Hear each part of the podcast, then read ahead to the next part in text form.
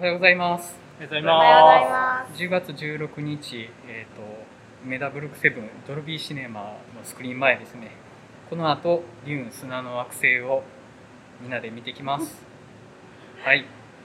行ってきます。行ってきます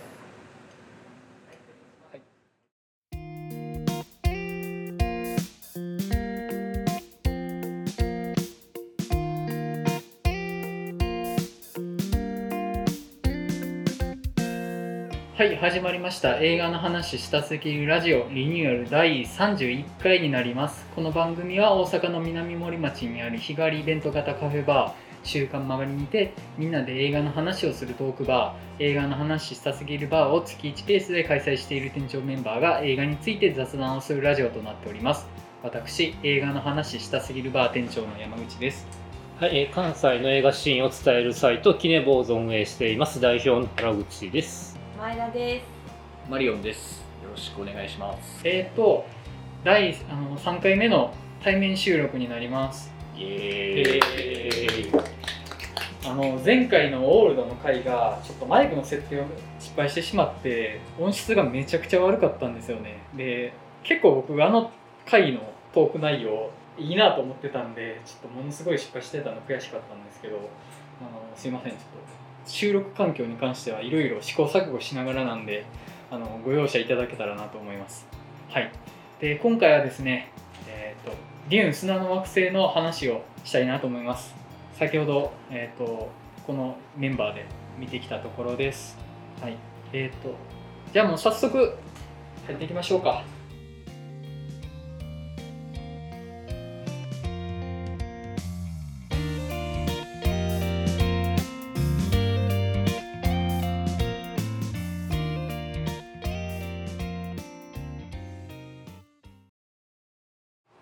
では映画 .com より解説を読ませていただきます。ブレードランナー2049メッセージのドゥニ・ビルヌーブ監督がかつてデビッド・リンチ監督によって映画化もされたフランク・ハーバートの SF 小説の古典を新たに映画化した SF スペクタクル・アドベンチャー人類が地球以外の惑星に移住し宇宙帝国を築いていた西暦1万190年一つの惑星を一つの大領家が治める厳格な身分制度が敷かれる中トレ・アトレイデス公爵は通称デューンと呼ばれる砂漠の惑星アラキスを治めることになった。アラキスは高老化作用を持つ香料メランジの唯一の生産地であるためアトレイデス家に莫大な利益をもたらすはずだった。しかしデューンに乗り込んだレト公爵を待っていたのはメランジの採掘権を持つハルコンネン家と皇帝が結託した陰謀だった。やがてレト公爵は殺され妻のジェシカと息子のポールも命を狙われることになる。主人公となるポール役を「君の名前で僕を呼んで」のティモシー・シャラメが務めるほかスパイダーマンシリーズのゼンデイヤアクアマンのジェイソン・モモアハビエル・バルデムジョシュ・ブローリンオスカー・エイザックレベッカ・ファーガソンら豪華キャストが集結したと。はい。えっ、とまあ結構いろんな文脈で話せる作品かなっていうのはあってまずドゥニ・ビルヌーブ文脈か、まあ、その SF 映画あるいはもう SF 自体の文脈、まあ、あるいはそのティモシー・シャラメ文脈とかその辺りで話できるかなと思ってるんですけどもまああの自分はこの文脈で話せるかなみたいなのにちょっと触れながら本作の触りの感想をおっしゃっていただこうかなと思うんですけども。で今回はもう初っ端からネタバレ気味な感じで喋っていくのでいつもやってる触りの感想というよりはある程度いきなりネタバレするって感じで入っていくのでこれ1個聞かれる方はもし気にされる方いたら見てから聞いていただけたらなと思います。原口さんはいかがですかね？えっていうかあのストーリーが本当今言った通りまでだよか。そうなんですよ。あのちょっとどう言おうかなっていう。予告で出てたシーンが5分の4ぐらいあるんで。あのその予告で父親が殺されっていうのが全体の3分の2より多分もっと後ぐらいだから 遅えっていうのはありましたね。とりあえず、まあ、あのビル・ヌーブの、えー、と作品さ SF 作品が好きなので、まあ、そこそこに楽しめて、まあ、あとあ、俺えー、と今回そうドルーシ BCM までいいですが前の方で見てたので音の振動がすごくて結構その辺は楽しんでます、はい。うんまずはそのあたりから。音すごかったですねマジで。フォーイーかと思うぐらいこんだけしんどくんのっていう、は確かに前田さんいかがでした？なんでそんなハードル上げてくるんやろうと思いながら今前振り聞いてたんですけど。いやもうあの この前振りをした上であの私はもう何の手札もないですっていうのを明示してくれた方が多分後々喋りやすいと思ったんで。結構そのもともと真面目な SF がちょっと得意じゃないっていうのもあるんですけどはい。まあ本当に私全然前情報なく見たのでパート1とか知らんしっていうそれに絶望を感じたタイプの人間なんですけどそうですね私が語れる文脈はもうティモシー・ シャラメかっこよかったなっていう文脈しかないですね。はい、マリオンさんいかがですか？いやもうそうですね。結構準備というかじゃないですけどまあルニ・ビルヌーブの作品はあの灼熱の魂以降は全部見てるしあのデビッド・リンチ版の「デューン」とあとホドロフスキーの「デューン」も見てるしなんかこの中で多分準備はめっちゃなんか図らずもできてるんですけどかといってこれを解説できるとかそういう感じでもないんではあるんですけどただ結構満足度はすごい高かったなっていうのがあって、うん、あのなんていうんですかねやっぱドルビーシネマ力っていうのももちろんあるんでしょうけど、やっぱもう映像と音楽でこう全部持ってくみたいなしかもそれをすごく、えー2時間半ですか？ゆったりとした時間で贅沢に使うっていう。まあまあちょっとそのなんていうんですか贅沢さっていう意味で本当007に通ずるものがあるかなと思うんですけど。うん。まあその中でこういろんな策略の中でこの主人公はどうなんか英雄というかまあ道を切り開いていくのかっていう、まあ、期待感にあふれる映画でこれ結構普通に満足度高かったです。ね。はい。えっと僕はですね正直本作語れる手札ゼロかなってあの SF 映画的な文脈でもそんな明るくないなっていうのがあるしユニ・ビルヌーブもまあブレードランナーとメッセージは見ててあと、まあ、ボーダーラインは見てるけど、まあ、それだけかな、うん、なんかその作家性みたいな語り方もできないしなんか SF を分かった気になって喋ると多分すごく良くないと思うのでうんティモシー・シャラメも「君の名前で僕を呼んで」で見たのと、うん、それぐらいかな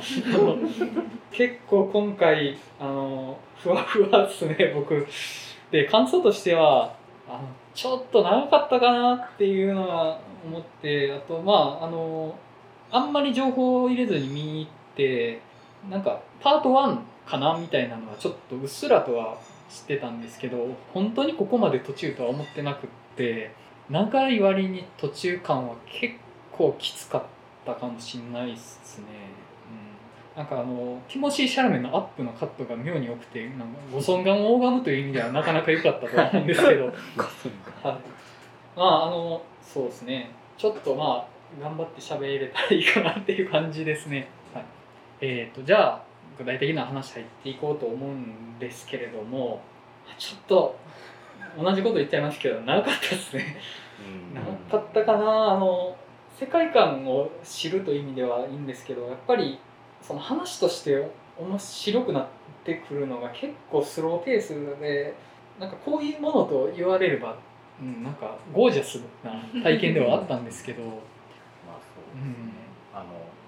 デビッド・リンチ版の時ははい、あのいきなり最初にもうなんかナレーションというかあのなんていうんですかね「スター・ウォーズ」というあの文字がこうなーって流れるみたいな、ああいう感じのでなんかこう状況とかをバーって文字で説明しちゃうんですよ。やっぱそれぐらいなんか設定も凝ってるしでなんか内容も濃いし話もなんか当然もうすごい膨大だしみたいな感じで、まあそりゃ、まあ、まず一本の映画でまとめない絶対無理うん。な感じなのはまあそうですよねっていうので、まあ、だからパート1ってまあ堂々と出すっていう。もうタイトルの段階でパート1で出るっていうのはまあな,、まあ、なんとなくこれがまあパート1というか、まあ、分かれるんだろうなっていうのは知ってましたけどいざパート1って出ると なんかあ途中で終わるんだみたいな感じちょっとくじけそうにはなりますよねちょっとね。その予告で父親が殺されるっていうのはもう出てて、その前半4分の1ぐらいのところでそれが起きるかなってまあ見てたんですよねつもりとしては。そしたら起きねえなって なかなかその事件が起きねえなっていうのがもうなんかもう初めにオスオスカー・アイザックが出てきた時にこいつが死ぬやつかと思ったら 死なないやつなのかってちょっとね。あの正直見る前のペース配分をミスったなっていうのがあって正直その予告で起こることはもう初めの方でしか起きないことっていうつもりで見るとそこのズレであれ？あれ？あれ？あれ？ってなっちゃうかなっていう。で正直情報としては父親を死ぬっていうことは知ってるわけだからあの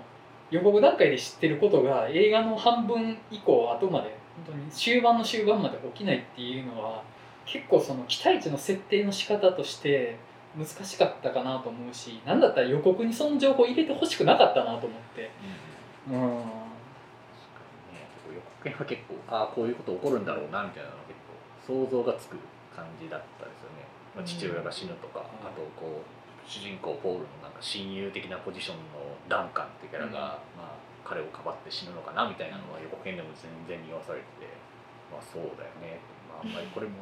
これも結構延期されてたじゃないですか、はい。リュウも。はい。逆にこう予告編を見すぎてこうちょっといろんなとこがこう分かってしまってる分ちょっとなんか驚きが少ないみたいなのにちょっとなってるかもしれないなと思いましたね。やっぱあの「スター・ウォーズ」で言ったらおじさんおばさんが死ぬぐらいのタイミングで父親が死ぬつもりで見るじゃないですか。まあまあ。普通に考えたらまあそんぐらいで まあペース配分できるかそんぐらいかなってなるんですよね、決定的なシーンが。ちょっとねペース配分ミスったな。もったいなかったなっていうのがありましたね。こんなようやったら2時間以内に収めれるやろって思いますよ。むしろなんかこの時間取るんやったら後半もできるんちゃうんかって思いながら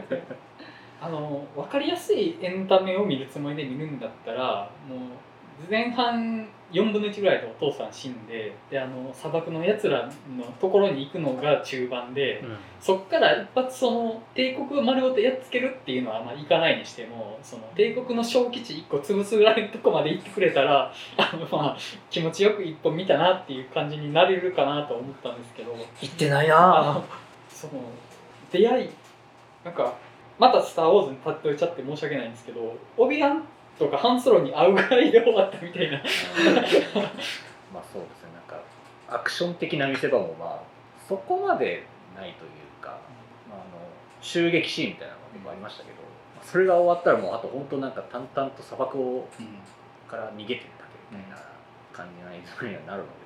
まあまあ、この長さなかなか贅沢な使い方するなというか、なんかなんでしょうねめめっちゃ難しかったんやろうなと思って、こんなになんかちゃんといろいろ見てるはずなのにちゃんとこの設定がどうこうみたいなのが結構分かりにくいんですよね正直、うん。あの専門用語もなんか横文字多いし、なんか結構複雑なこう政治闘争みたいな話だから、だからこう多分この収録中多分こう喋ったこととかいうのが全部間違ってる可能性も平気であるなってちょっと思ってるんですけどそうですねあの我々本当に見た後1時間も経ってない状態で見ててあのしかも前田さんと僕に至ってはほとんど情報なし。本当にまあもう素直に見たって感じではありますけど。ただやっぱりあのビジュアルはさすがビジュアルはさすがの一言でしたね。あのなんだろうな。結構つるんとしたあんまり感情のない感じのマシーンがっていうあのデザインライン結構好きだったなと思って、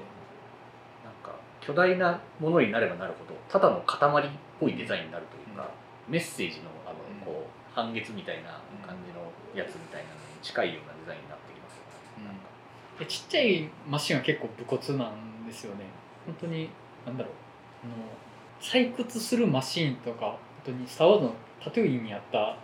あのやつみたいやなとかそこのなんかつるっとしたものとゴテってしたものが入り混じってる感じは結構好きだったかなとは思って。もうすごい科学的というか超もう進歩した科学なのに戦う時は剣なんや あれはつまりあのシールドがあるから多分ものすごい速い銃弾とかビームとかを防いじゃうってことですよね、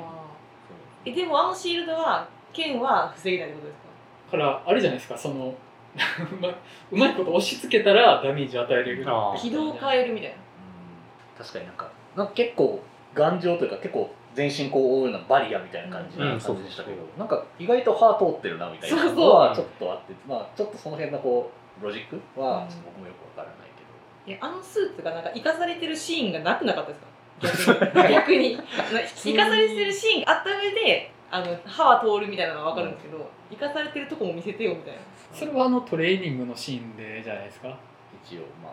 そうか。トレーニングのシーンでゆっくりやと赤くなって通っちゃうぜみたいな説明があったから僕はそこはあのなんとなく納得ができてそれ以降の時もあの理屈はまあどうかっていうのは置いといて青い時は防げて赤い時はダメージ通っちゃってるっていうのうん。で表されるからあのあれです。テネットの時も赤チームと青チーム分かれてってめっちゃ分かりやすかったじゃないですか。あれと同じようなそう。いうことか。なるほどなるほど。あれをそのそういう言葉だけで説明されてその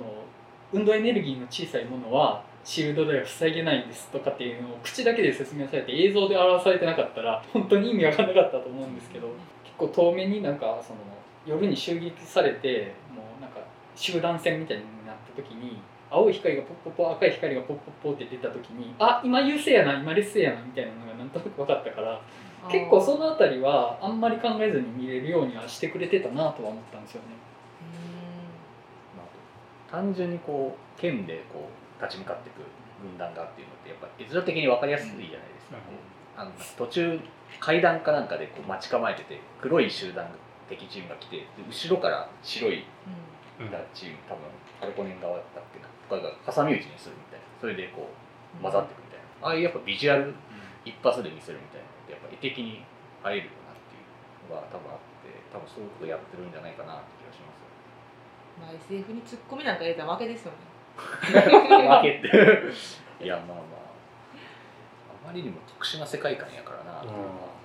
でもこの手の SF はめちゃめちゃ設定作ってるタイプなので多分理屈は通ってるんですよね。特にその小説の方では多分理屈は通されてると思うんですけど、その映像にするにあたって全部説明できるわけじゃなくなるからある程度その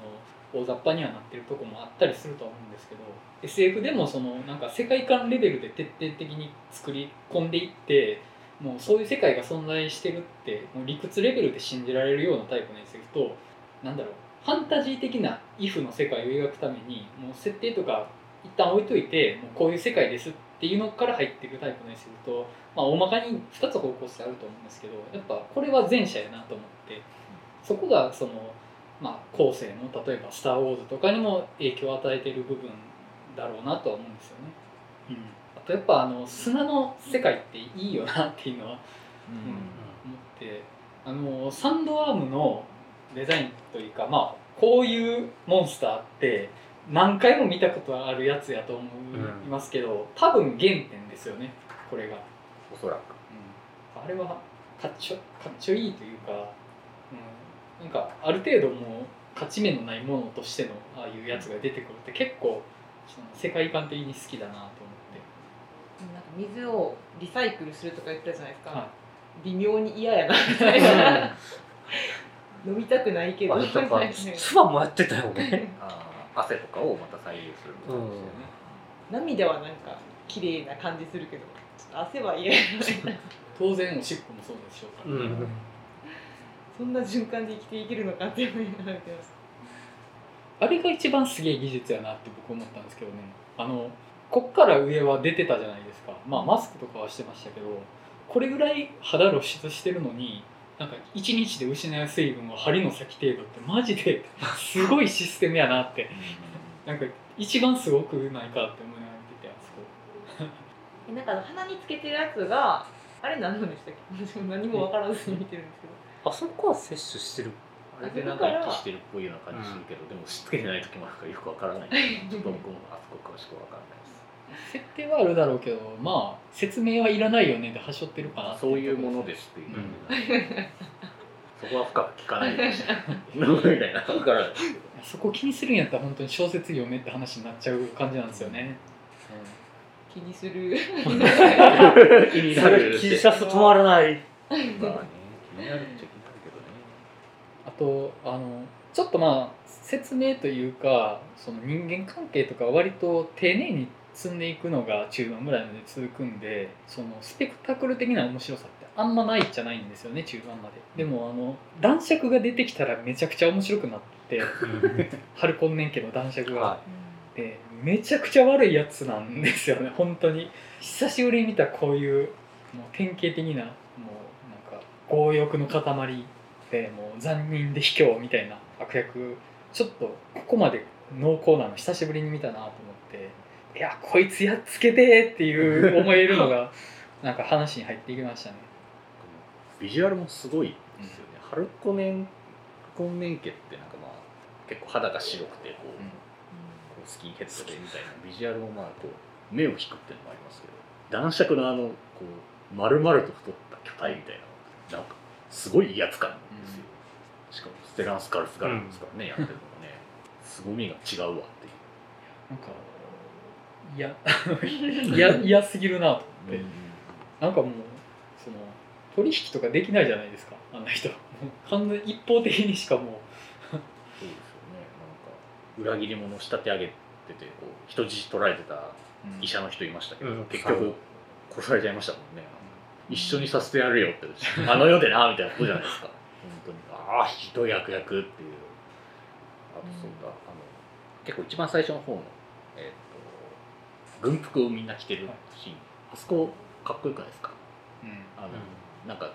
軍服ってまあかっこいいじゃないですか、うん。なんかそういうのをちょっと久しぶりにかっこいい軍服うん見たなみたいなのがちょっとあって、またこうなんていうんですか？またちょっとこう学ランじゃないけど学ランって言ったらあれですけど。あれがビジュアルこうこう角が全員こう横一で揃ってる場面の,、あのしかも背景もこうネズミ色のこう岩場みたいなところすっごいかっこいいなみたいなふうに思ってましたけど。それをティモシー・シャラメが着てるわけですからね。初めの時とかティモシー・シャラメが起きるじゃないですか。はんれやと思って「はいあわあわあわあわあわって。あわって。あわって。まあまあ確かにちょっとねいやもうさすがのねさすがの美貌ですよ本当にやっぱりもう監督も結構すごい大きい大きくて複雑で奥行きがありすぎる話なんで中心をどこに置くかっていうのでやっぱりシャラメだよねっていうのでなんかことあるごとにちゃんとシャラメを見せてくれるのがなんかねふわっとした世界観だけ見てたらだいぶしんどかったかなと思ったんですけどやっぱりなんか中心になるもう希代の美男子ですよ。希代の美男子が画面の中央にいて物語引っ張ってくれてるっていう安心感はあったなと思って、うん、もうなんかこう久しぶりに悪善っていう 何やろ100%悪みたいなこう対立してるような感じって結構久しぶりに見たなと思って、そう考えたらやっぱこの砂の民の砂の民っていう名称フレメン。フレメン。勝手に砂の民って呼んでる。フレメン。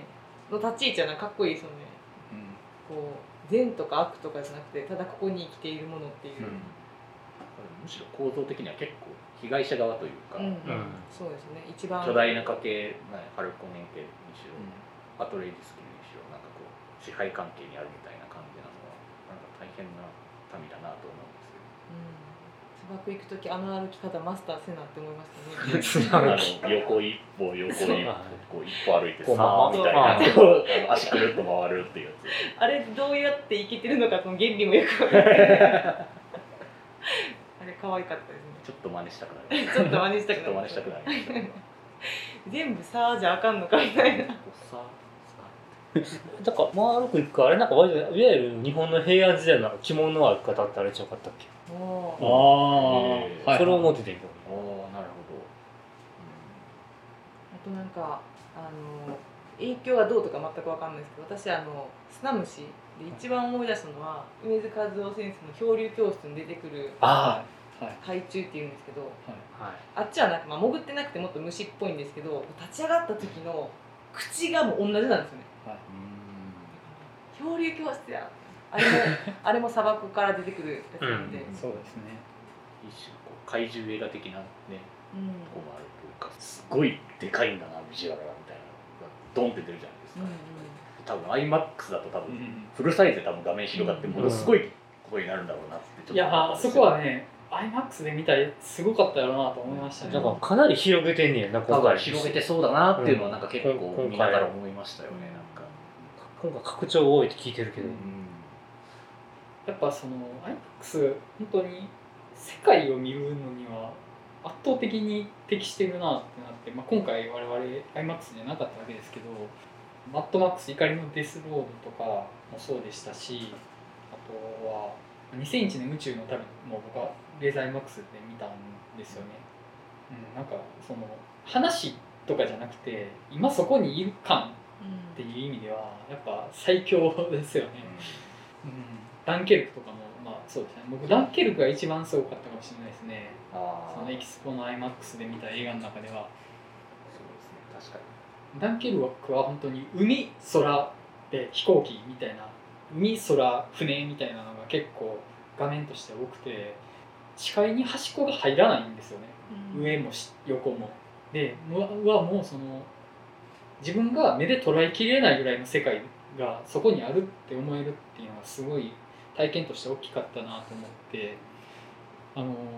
ドルビーシネマは本当に音素晴らしかったなと思って。音の奥行きというか厚みというか臨場感すごかったなと思うんですけどやっぱりこの砂の惑星っていうのを見る意味では画面の大きさっていうのはやっぱ要素として大きかっただろうなっていうのは思いましたね。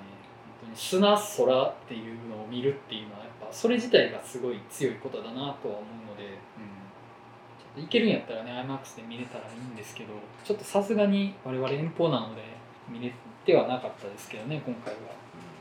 いつかはみんなでエキスポ行っちゃう？なかなかねタイミングが。遠いですよね。遠いんですよ遠いよねね西宮にできたらね。えあああれもレーザーだったっけ？あれレーザーじゃなかったっけ？サイズはまあ多分もちろん小さいですけど、うん。まあそれまあまあナンバーもあるけど。なんか音すごかった。ちょっと話あとありました。けど、本当結構暴力的なぐらい結構音がずしんとくるじゃないですか、ドルビーシネマで見ることで。でハンス・ジマーの劇版スコアもめちゃくちゃで どでかいぞみたいなのがあって。やばかったですね。やばかったですよ。ねあの、まあ、前回結構ハンス・ジマーあの007の そうですね。ハンス・ジマーの音楽がちょっとっていう話をしましたけど 個人的に今回のデューンはいいなって思って、うん。いや思いましたそれは。思いました。あのすっごいあの女性のコーラスというかボーカリストなんかすっげえこうなんですかねこうドスの効いた歌声を披露してくるじゃないですか。もうあれ最高とか思って。もうすごく良かったな。なんかすごい本当やっぱロックサウンドみたいなのにこうプラスああいうのが入ってるのちゃくちゃかっこいいなと思いました、絵作りの部分で言うとその科学技術の部分では本当にすごい高度に発達してて生ききってる感じなんですけどその作中でやる儀式みたいなのってめちゃめちゃクラシックなんですよね。あの紙の巻物の誓約書を持ってきて読み上げてとかあと契約を完了する時もそのローみたいなやつにその印象を写すっていうめちゃくちゃクラシックなというか、うん、だから未来の話だけどやろうとしてることはもう古から続く家同士の清掃劇ですよっていうのが絵的に分かりやすくて本当にちょっと見てるシーンによっては僕あのゲームス・オブ・スローンズみたいなとかも似てたりはして。うんあのね、悪役のあいつその男爵の悪役っぷりはね本当にゲームオブスローンズの悪役みたいだなと思いながら 本当にあのどうしようもない悪党って感じは思い出したりはしましたね。うん、やっぱそのなんか話の根っこのクラシックさは見やすさにはつながってるなと思いました。そういえばあの僕ハビエル・バルデムの名前見つけてあれ誰やったっけねと思ったらあのフレメンのあのリーダーのやつですね。ああそうそうそうそうそう。スティルがそうです。僕なぜかあのねなぜかベニシオ・デルトロやと思っててずっと。あれベニシオ・デルトロ名前出てないな。あハビエル・バルデムやって。いや本当ちょっと よく考えたらそんな似てないんですよ。けどなんか似てないけどこう同じくくりにしちゃう気持ちは なんとなく同じくくりっぽく見えるのは分かります。確かデイブ・バウティスタの悪役は初めて見たかもしれないですわ僕。にああまあそうか。でもまあ今回はそんな出番ないんですよね。ちょっとね多分次なんだろうなって感じはしますけど。あくまで実行部隊というか手でしかない感じでしたもんね。そう。なんかまた直接対決はまだって感じのところで終わってしまうので、うん。ちょっとまだねやっぱちょっと喋りにくいのはやっぱ途中で終わってるからどうこう言いにくいっていうのがありますよね、まあ次見ないとちょっとこれ判断はみたいなあるじゃないですか。確かに。でも次も2時間半とかあったらきついなもっと伸びそうな気がするなこの人うん。いやもう次はもう砂漠の民との準備を終えてると。うん。そこから始めてほしい。その間にいろいろありましたみたいな。そんなことするような人じゃない気がする。あそうなんですよね。多分やりそうな気はしますけどね。早く戦ってほしいなって思いながら見てたのに全然戦わへんかった。スター・ウォーズやったら割と豪快に間ジャンプしますからね、うん。うん、バッサリあのね文字でやっちゃいますみたいな。こともやるし。でも本当複雑な政治闘争の話というかだったのはまああると思うんですけど、まあこの主人公が置かれてる環境というか状況っていうのはまあ結構大変じゃないですか、うん。こうまず家督を継がなきゃいけないみたいなところもありでその家督が今その家自体がもうハルコネン家と皇帝宇宙皇帝からもこう狙われているしでしかもなんかあのお母さんですか？の側がなんか変なえっとなんだっけベネ・ゲセリットとかいうなんかこう、女性たちだけのこうそれはなんか皇帝のそばにいるけどなんか影から操ってるみたいな、すごい複雑っていうかでなんかその複雑な中でこうその中にこう翻弄されるわけじゃないですか。ものすごい全てがこう定められてるみたいな中でどう抗っていくかみたいなところは今回出てたとは思うんですよね、うん。なんかやっぱそこにちょっとこうこの主人公の方が好きになるったんですね、うん。個人的には。いわゆるなんかこう預言者の子みたいな感じでこう全てを制するみたいな人がこうどんどん活躍していくみたいな話って、まあ、よくありますけど。まあ別に普通にそれ見てたらまあまあそうだよねみたいな、まあ、昔は普通に何も考えずそういうのを楽しんでたけど別に今はちょっと普通ありきたりすぎるなって感じがしちゃうじゃないですか、単純になんか俺強えみたいな話になっちゃうっていうのがあるけど、今回のデューンに関してはそんな感じしなかったんですよね個人的には。定められた運命はあるけれどそれにどう抗って自分の道を切り開いて自分の進む世界を作り上げるかみたいなところになんかちょっとだんだん寄ってるような気がしてそこは単純に面白かったなって僕は思った。そうですね。うんうん。やっぱそういうとこね僕何回もこの名前出してあれですけど「スター・ウォーズ」ちょっと思い出してやっぱね「スター・ウォーズ」のねルークが僕は好きなんですよ。あの単にそのい家のスカイウォーカー家の宿命とかそのジェダイとしての宿命とかじゃなくて僕が父親を救いたいっていうので動いている感じが僕はすごい好きなんですよね僕「スター・ウォーズ」というか僕ルークが好きなんですよ。なるほど。うん、だその感じ？なんかあのある程度その選ばれし者としてなんか運命づけられたものがないと正直こんな大きい話をただの何も持たない一個人が中心になって動かしていくのって説得力持たせて描くの難しいと思うんですよね。やっぱり選ばれし者だからこれだけ宇宙丸ごと巻き込んで物語を作っていけるっていうのはあると思うんですけどその上で選ばれし者が選ばれたからじゃなくて自分で何かを選ぶっていう話をちょっとでも盛り込んでくれたら断然入り込め方が違うなって思えるんですよね、うん、そういうのめっちゃ大事やなと思って。ね。なんかだってあのベネ・ゲセリットのなんか思惑としてのなんかこう、あるじゃないですか。なんか変な名前の、なんかを蘇らせるみたいな感じでも、あの辺のなんかこう価値観って完全にヘレデタリーみたいな。いですかなんかもうそういうのの運命とかもう課せられてもなんかもうそこからどう抗うかみたいなのってやっぱそういうのからどう振り抜けられるかなみたいなこうちょっとメインが置かれてるのは個人的には結構すごく好きなポイントだし、うん、そうですね。話の途中ぐらいのところで語れる話がそんぐらいしかないんですけど。そうなんですねかこう。良かったって言えるのなんかうかつにこうしたらいいのになって言ってもいや砂の惑星がそもそもそういう話じゃないからってなっちゃうのがすごい難しいなとは思って、うん、やっぱりそのボリュームのある原作のある映画って難しいなと思って。そもそも一本の映画で終われないぐらいのボリュームがある原作から作られた映画を語るってそもそもまあ途中なんでって言われたらそれはそうか途中かならしょうがないなってなっちゃうから、だから本当評価保留っていうのが一番正しいんですけど、うん個人そう的には。ですね。これ無理くり一本しようとしたら非常に大味な映画になるから、うん、あの正直その映画は見たくないなとは思うんですよ、まあ、それがデビッド・リンチ版ってことうん、だからしょうがなかったというかこれをやるんだったらこうなるわなっていう、うん。だってホドロフスキーの銃2時間で収まるわけないだろうって映画の会社から言われていや俺の映画は20時間でもやるみたいなそんなん誰も見ないよ。みたいなこと言ってたのでそれは見ないよ。そうっすね。どうしよう。次見に行くかどうか。あの絶対見に行くぜっていうテンションでは今僕はないんですよね、あでもテンション下げていった方が盛り上がるかな。途中から、それは結局今回僕何が悪かったって予告で出した情報が大きすぎたっていうのがあるのではないかと僕は思うんですよね。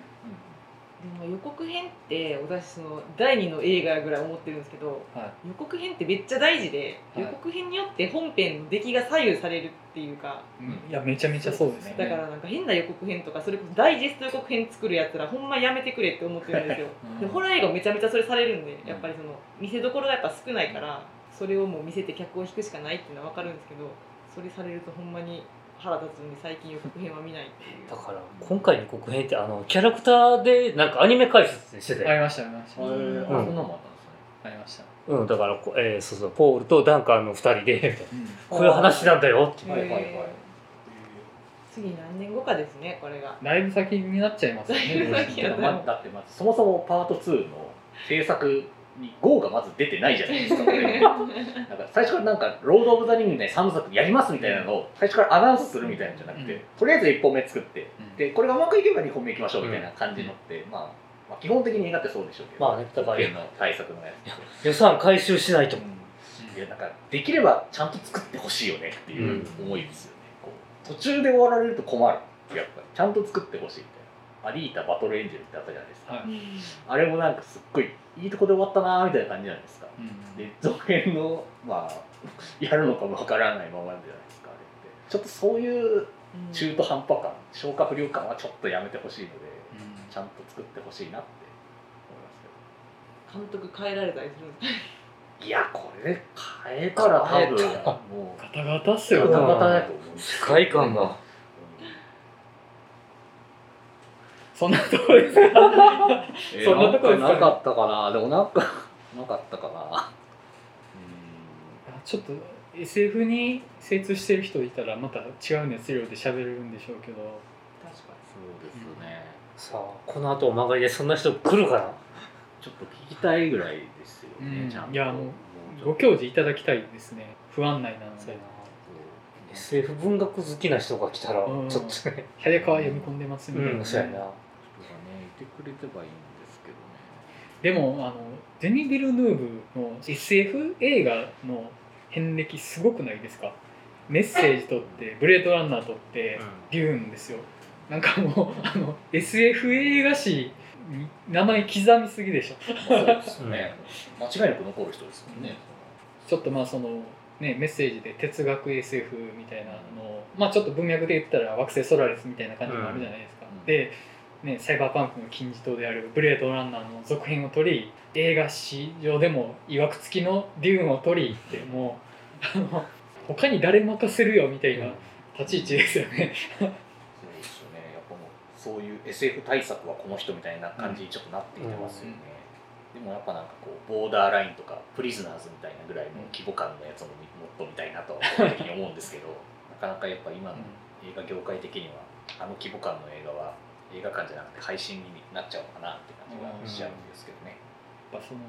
絵作りの重厚さみたいなのがこういう話を預けたくなる感じはあるなと思っていや今のデュニーにそんなちっちゃい案件任せれないっすよみたいなのはあるんだろうなと思って。うデュニーにはもう対策 SF これですっていう感じ。ねえ。本当なんか絵一発のなんか力強さみたいなのは今回もめちゃくちゃあったじゃないですか、うん。砂漠の美しさとかうん。情景とかってものすごかったからそういうのがやっぱねあるのがやっぱ強いんだろうなっていう。えっ、とエンドロールみたいなとか砂漠がヨルダンなんか？ヨルダンでしたね。うん。なんかヨルダンとかアブダビとかもなんかそういうのいただいてましたけど、どこで撮ったのかな？大体ヨルダンが多いですよね。あ。ああいうとこで撮れる時点ですごい。そうね。そう。こんなさどこで見けてんって思ったからな、今年の映画で言ったらモータルコンバットの魔界がめちゃめちゃチャチかったんで。あのいやもう比べたらダメなんですけどモータルコンバットはものすごい可愛くていい映画なんです。可愛くて映画なんですけどやっぱりそのもう問答無用で本当の砂漠です。本当の異世界ですここはって言い切れる。画面一つで。それを撮れるのってやっぱそのある程度実績の名前がないと無理ですよね そんなとこですかね。かな。ですかね。あ このやっぱりふわっとしたのなっていうのはふわっとしたこれではままうん。次どうね締めていくんか、いやでも次は、まあ、絶対戦うから。ううん。少なくとも、少なくとも少もうなくとも。もうよもう絶対全面戦争ってなるのはそれがあるだけでもやっぱ見どころはうん絶対に確保されてるとは思いますよね。だからプレメン族がえらい人数になってんのかな、彼らの力も借りてってことになるんでしょうけど。でも人数がめちゃくちゃいるんですよね。100万人いるとか言ってました？ね。ハルコネン家の想定以上にいるっていうのはちょっと言われてましたよね、いや僕あの砂漠の星でそれだけの人口を賄う食料をどうやって手に入れてるんだろうっいやてそう。あのなんか全然この誰でしたっけ？はい。この男爵以外に食べてるシーンなかったじゃないですか、うん。ほとんど。だから水もいるけど食料どうしてるのかなって思いますよね。まあ、基本死んだ人の体の水分は全部飲むんだとは思うんですよね、もしかして肉も食べてんのかな？まあ。食べててもおかしくないですよねここまで過酷やと。うあとサンドワームって採掘マシン食べてたじゃないですか。うん。あれエネルギー取れてんのかなって。ほとんど金属じゃないかなって、何でもありか。その生物の肉少ないから過食もめっちゃ少なくないと思ってあれそれかあるかななんかもう石油燃料とか食べてんのかな。ゴキブリみたいに何でも食べれるみたいな。すごい煙がおったからな。そういう版ああれはゴキブリではなかったです。えじゃあ甲虫であした。かわいいか。わいい。まあでも虫食べるっていうのはありえますよ、あ食料としてのネズミもおったし。うん。ネズミは絶対出ますもん。昆虫食ってあるから全然それはあるんじゃないですかねだからあのなんかの映画でこの指についた虫食べるシーンあったから絶対食べるんやろなと思ったらあれ可愛がっただけやった。何やったっけなあの虫食べてる映画。えー、なんですか虫食べてるやマッドマックス怒りのデスロードですわ。うーん。あニュークスがこう虫をパクって食べてて食べるよね。そりゃこんな過酷な世界やったら虫食べるよねと思ったから食べないんやと思っつ多分栄養価高そうですよ、確かていやもうこれからの時代の食料源ですから。あの砂漠のネズミのなんか汗のこう吸収システムなんか便利そう思うてんけど。ああの特殊に進化したネズミやな感が。そうですね。あとはもう出演者に何もないことを祈って、ね、そうです ね。変なトラブルとか内容で。だけをお願いしたいですけどね。ティモシー・シャラメ出れませんとかなったらああそうそっち監督変わるより嫌なんですけどそうですね多分目に見えて嫌というか変わってしまいますもんねやっぱね、ねハリウッド子役が薬に走らないことを願うってやつで、まあ大丈夫とは思いますけどね。でもシシャラメだったら、という意外とねお茶目で器用なんですよね、うん。だからあの割とね器用に業界を生き抜いてくれそうじゃないですか、うん。うん確かにいろんな映画出てますもんね、あストーリー・オブ・マイ・ライフも見てたわ思い出した。ちょいちょい出てるから、だから今回わりかしアクション多かったよ。今までそのアクションがなかったから。ああまあまあそうか。比較的、うん。ドラマが強かったから、なんか皆さんの好きなティモシー・シャラメはみたいな話がうん。あるかもしれないですよねやっぱね。でも今の当世代の美男子一人挙げろって言われたらやっぱり彼ですよね、うん。あとやっぱダンカはンはめっちゃ良かったじゃないですか。いはい、ジェイソンも。だから私逆にもうちょっともっともっとフューチャーしていけてもよかったなとは思ってうんましたねなんかえー、ここで死ぬうん悲しいっていう。死ぬんやったらもっともうなんやろ。もっとその悲しさをになんていうのスポット当ててくれてもよかったなと。うんうんうん。確かにそうですね。密かに生きてたりせえへんかな。デイブ・バウティスタがとどめ刺すとかやとね因縁できていいんですけどね、うんうん。あー。確かに確かに、そうですね。ああいうなんかこう雑魚というかねなんかなうん。その他大勢みたいな名もな感じで。き兵士にやられるみたいなね。だって今因縁ないじゃないですか、うん。うん。まあ父に父ぐらいです。父殺されましたぐらいなあの状況どう考えても男爵にしかヘイト向かわないですよね。あの状況。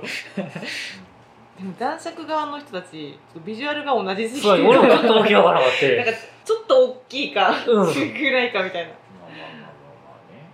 それでもそうですねなんかちょっと男爵に仕えてる知的な人って、うん。あれポルカドットマンですよ。ああそっかそっか。見たことあるん誰やったかなと思ってたんですよ。ポルカドットマンだなとか思いへー。そっかそっか。あのそうか。デビッド・ダスト・マルちゃんそうですよね、うん。そうそうそれで言ったらちょっと普通に疑問点なんですけどあのお父さんがなんか歯を噛んであ毒出してうん。あれ知らんかったんって。思あれあれだからあのなんか天井へばりついてたのが男色ってことなの？ってことだったみたいですね。であの黒い水でとにかくまあ治療中なよね。ああんな渾身の一撃でしないなんてそう。ね。そこ。しぶとい。そう。そこでへばりつくのありなんや思って。あ あれ結構収益だったけど。あそこはちょっとわからわかりづらくて、うん。そうなんてあんなねあの治療する時のプールあったじゃないですか、うん。なんか焦がし油を浮かせた豚骨。そうやめっちゃそれもめっちゃ焦がし油浮いてる、うん。色がもう豚骨にしか見えないの。やっぱ闇属性の人はああいう濁ったやつで回復するんだね。な。あれもすごいビジュアルですよね。うんな。かなかショッキングというか目に焼き付くビジュアルでしたけど終わっておりますか。ちょっとこれ以上出なふわふわいや本当申し訳ないです。こんなふわふわいやあのいやいやね。多分これ見てる人の9割はふわふわでしょきっと、うん。どうなんやろうね。で作品見て納得みたいな。ああどうなんです1かね。割のふわふわしない人たちは捕まえてください私たちを あのぜひ解説お願いしますというか、もしよかったらデューンはこう見るんだと。そう。お便りいただけたら、はいぜひぜひ。お前らの理解力どうなっとんねんと。ちゃんと見とったんか。何見とったんや。はい、じゃあまあそんな感じでデューン砂の惑星会は終わりたいと思います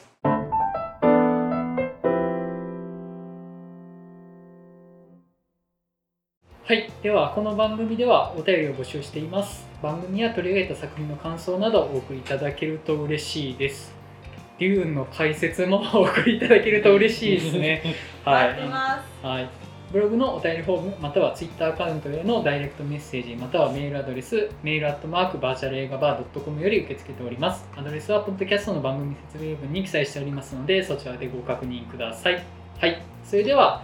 映画の話したすぎるラジオ第31回デューン砂の惑星の回を終わりたいと思います。それではまたお会いしましょう。さよなら。さよなら。